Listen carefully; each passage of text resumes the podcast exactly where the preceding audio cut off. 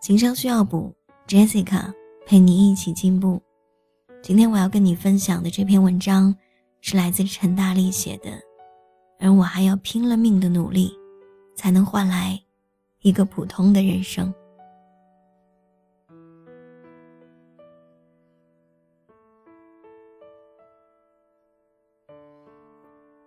我今天要讲的是一个关于公平的故事，就像很多人回首往昔，都不知道为何会与某人结下友谊一样。我也有一个曾经觉得这人跟我八竿子打不着的朋友。高一文理分班的那阵子，林来到我们班，林是难得的美人儿，而我看见林的第一眼，便看见他眼里的不羁，那是一湾清浅的湖。又好似曾掀起过巨浪。从闲言碎语中得知，林在初中时就是年级上出了名的坏女孩。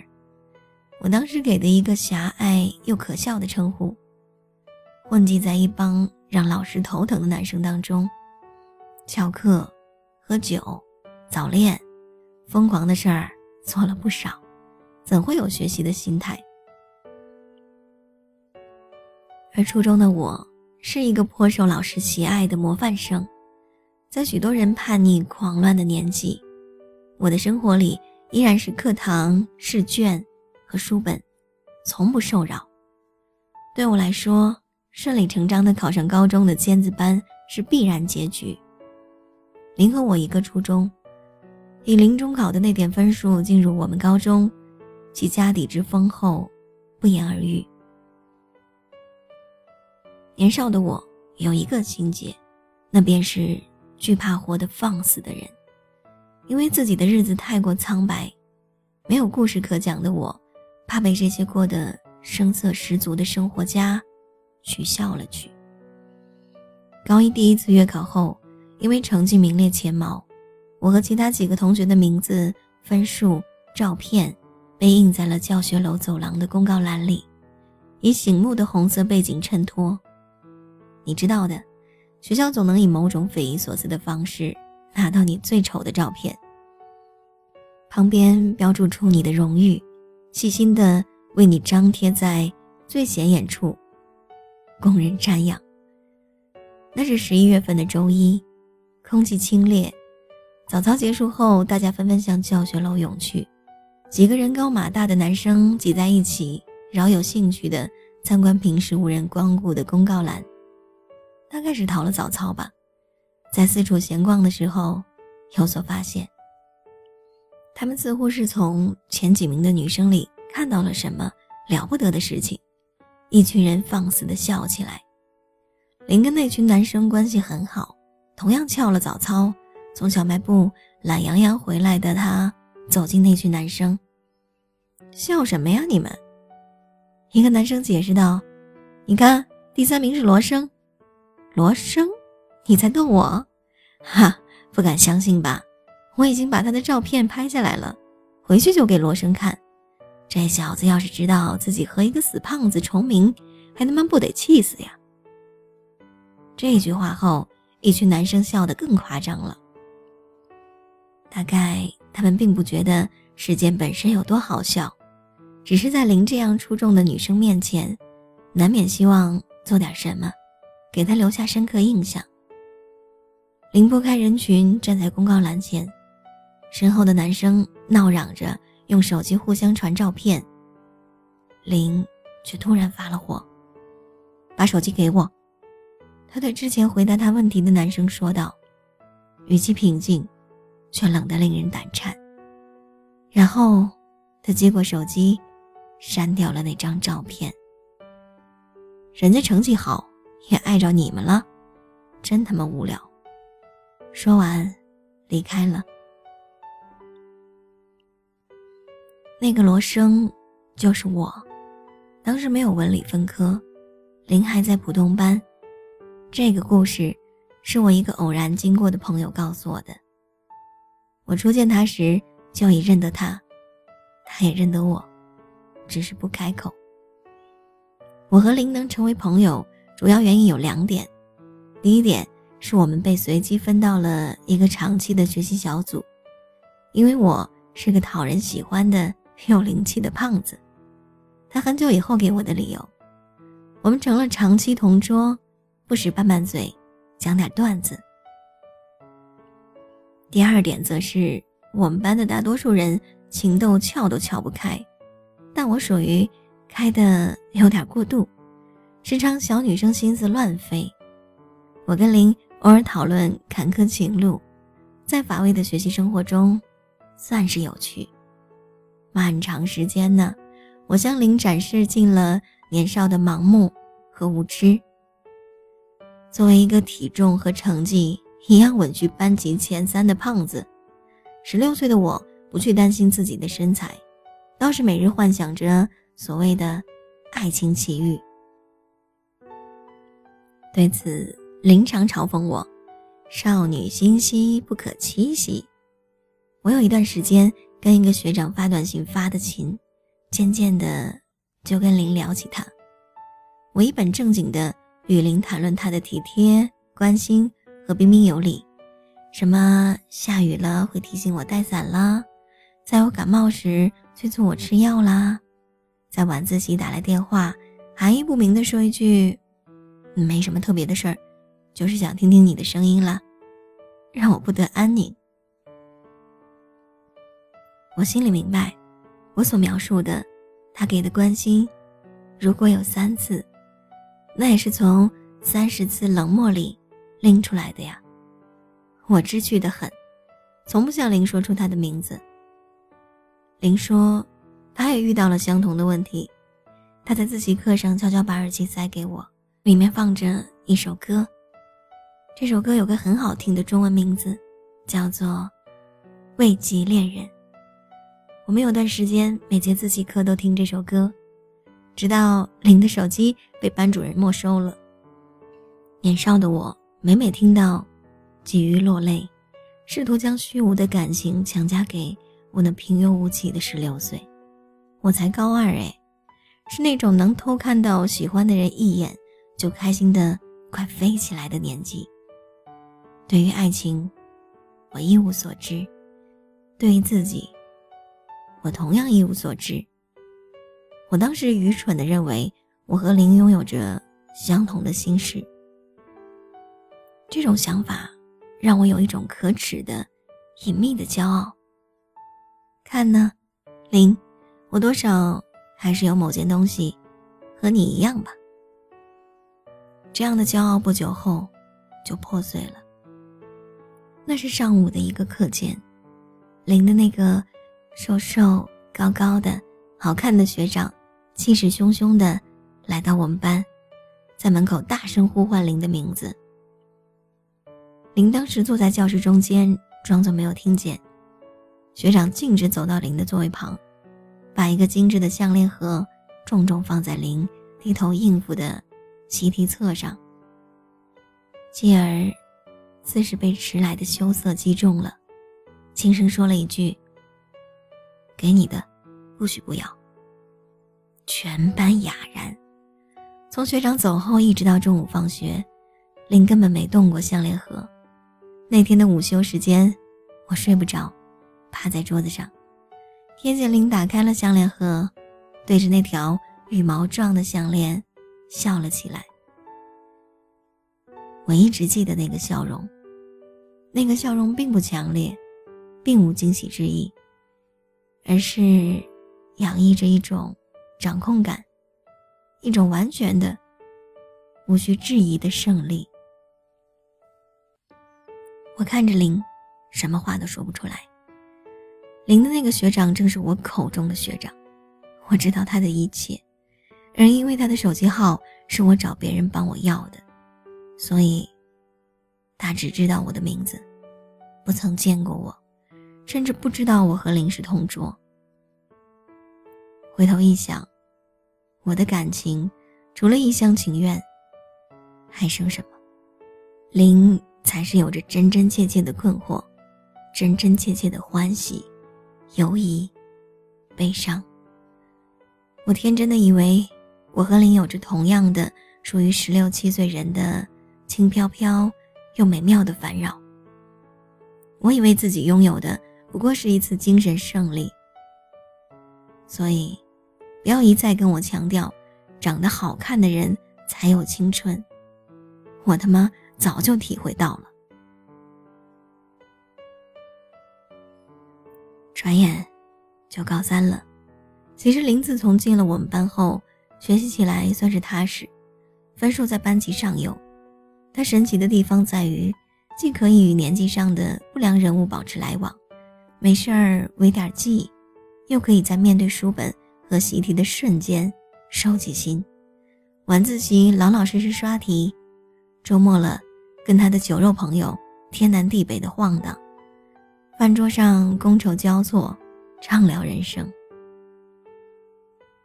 但这样的日子，他上高三后也不再过了，连吃饭都同我一起。日子多寡淡，我是知道的。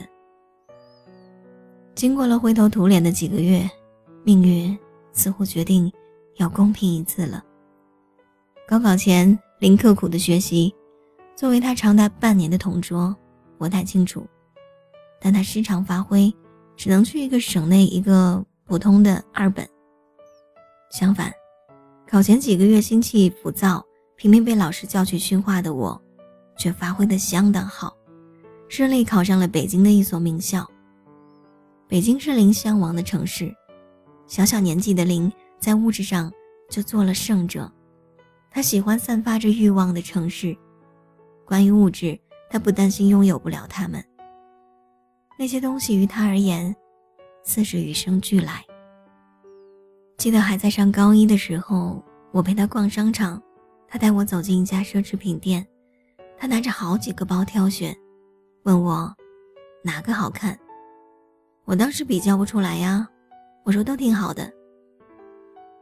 林突然说：“其实我也不用选，买多少都行。”我冲他笑。上大学后没多久，一个我们俩都迷恋多年的明星来北京开演唱会，我咬牙买了门票。我在朋友圈发门票的图，他留言道。我好羡慕你呀。这句羡慕，却让我觉得颇不是滋味。我觉得书里说的很对，有钱并不能改变一个人，反而是没钱会改变一个人。上大学后，林回归到他初中那种寻欢作乐的日子，她很快找到男朋友，然后分开再找。他偶尔打电话来问我的八卦。我便向他倒苦水。你们那边哪个男生喜欢胖子？倒是把他介绍给我呀。说罢，两人一起放声大笑。我没有向他讲起，我过得一直很累。我打零工，做家教，所以解释，为的不过是多一点零用钱，弄一身襄阳的行头。毕竟与人打交道，不能太过寒酸。高中的时候，一身校服穿上一个星期，从不介意外表的自己，一定不曾料想过几年后的洛生会是这样的。接到父母责问的来电，我讲不出话来。我早不知何时自己开始了这样辛苦的追逐，也不知道他何时是个头。我不怪父母，他们每一分钱都来的不易，如此待我。已是溺爱。我只恨自己，恨自己为什么不是零？花光几乎所有的钱去看演唱会的那个月，我生活拮据到每天吃泡面度日。我那时常常沮丧的想，我不是属于这里的，零才是属于这里的，零才是该去看演唱会的那个人，零才是可以享用北京的那个人。大三的时候，我跟一个朋友走在校外的马路上，讲起林的事儿。那个时候是四月的黄昏，天气极好，马路上三两成群的初中生，笑容灿烂的有被太阳灼伤的危险。晚风轻得像一个不能被说出的秘密。柏油马路被镀上金色，沉默而温柔。眼前的世界如此美丽呀，我嘴里的却是他的偏袒和恶意。我讲了林和我的许多事情，讲到我是怎样看着他被男生簇拥，又片叶不沾身的离开。讲到他背着哭泣包陪我在街边吃冒菜，讲到新加坡的毕业旅行里，我的不懂事和他惊人的成熟。讲到大学后的事情，不知怎的，我难过起来。当时路过的一家音响店里，正在放。I wish I was special. You are so fucking special. 就歌词来讲，我断章取义了，但我还是很不争气的哭了起来。那个朋友给了我一个适时的拥抱。我为什么哭呢？不是因为落差，这么多年我早就习惯了，是因为自己的懦弱。一直以来，我竟从来不愿接受我和林本是两个世界的人这一个事实。我面对他难以击败的完美，控制好自己的分寸，表示漠然，全力抵挡。我竟从来，从来没有直面过这个问题。我拼命读书拿高分，争取学生时代的分数胜过零。看他在任何一个集体里像太阳一样发光，装作毫不在意。进大学后，我忙着挣外快，或是为了奖学金苦读。他，则是在社交网络上晒自己在世界各地游玩的照片，冲浪、登山、沿海公路上开越野，笑靥如花。我一无所有，只能用学习抵挡零。那个花花绿绿的世界，我当然失败了。我终于知道，那个花花绿绿的世界是如此美好、真实、合理。它不属于你，也不属于更多的人。谁告诉你生活是公平的，或者将要变得公平了？我再次见到林。是在家乡的超市里，那是春节前夕，我拿到了保送本校研究生的名额。那个在我突然哭起来时拥抱我的朋友，成了我的男朋友，陪在我身旁。林挺着个大肚子，和我相遇了，我有多惊讶，自是不用说了。叙旧过后，讲起近况，他说。本来退了那个二本学校去加拿大念本科，谁能想到那么无聊，读了大一就又退学了，回来了，现在准备做全职太太。幸福呀你，我是发自内心的这样说。他笑笑，突然说了一句：“你知道吗？我从高中就开始羡慕你特能读书。哎，我就不是那块料。”不及你呀，我也笑，不知说什么好。我想林是明白的，他根本不必介意自己不会读书，财富、美貌、爱情，他已然拥有。他也明白，我读上几年研究生，不外乎是抱着高学历出来找工作，在帝都租房子，生活拮据而疲惫。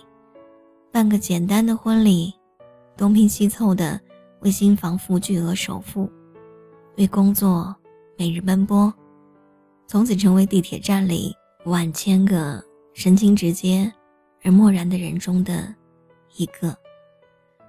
但我对此早已释然，微笑同龄道了别。我很久以前在网站上看到一段话，内容快忘了。